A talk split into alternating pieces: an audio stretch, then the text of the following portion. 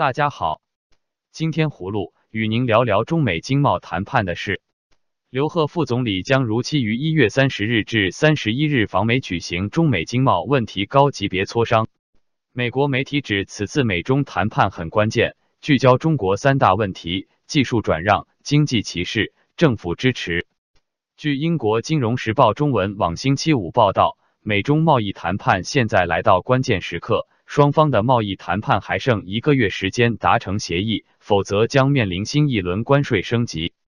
自特朗普总统和习近平主席去年十二月在布宜诺斯艾利斯的晚宴上启动谈判以来，两国取得了一些进展，即中国增加进口美国商品，以缩小美国贸易逆差。但这只是两国经贸紧张关系中的次要方面。美国要求中国对其许多经济政策进行结构性改变，包括攫取美国知识产权。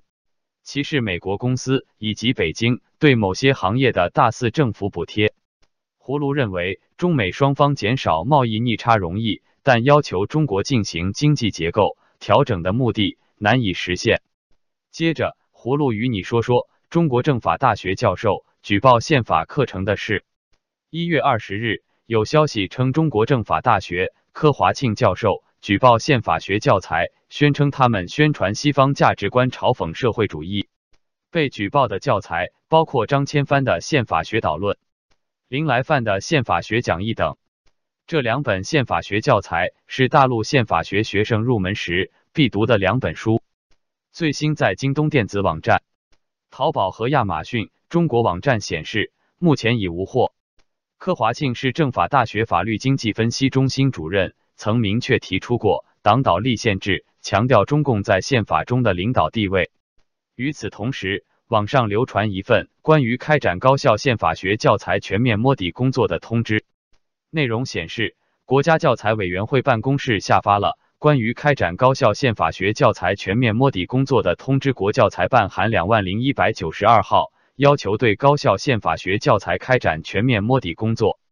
葫芦对此消息。感到悲哀。中共对宪法学教材的审查是打击言论自由的新动向。看来习近平是要一条道走到黑了。最后，葫芦与您说说委内瑞拉驻美大使馆武官席尔瓦叛逃的事。据俄罗斯卫星通讯社一月二十七日报道，马杜罗政府宣布与美国断交后，委内瑞拉驻美高级军事官员大使馆武官何塞席尔瓦于二十六日叛逃，发布视频讲话。同马杜罗政府决裂，正式承认反对派领袖瓜伊多为委内瑞拉临时总统。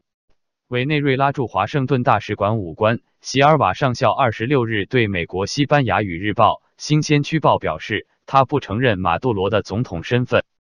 在视频讲话中，席尔瓦宣布：“我今天向委内瑞拉人民，尤其是我国武装部队的兄弟们发言。”我承认胡安瓜伊多总统是唯一合法总统。席尔瓦称，作为委内瑞拉驻美国国防武官，我拒绝承认马杜罗是委内瑞拉总统。我要对所有武装部队成员、所有装备枪支的人说，请不要攻击人民。